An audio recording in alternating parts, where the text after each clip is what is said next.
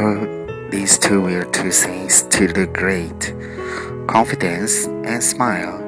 随身带着自信和微笑的女孩会看起来很棒。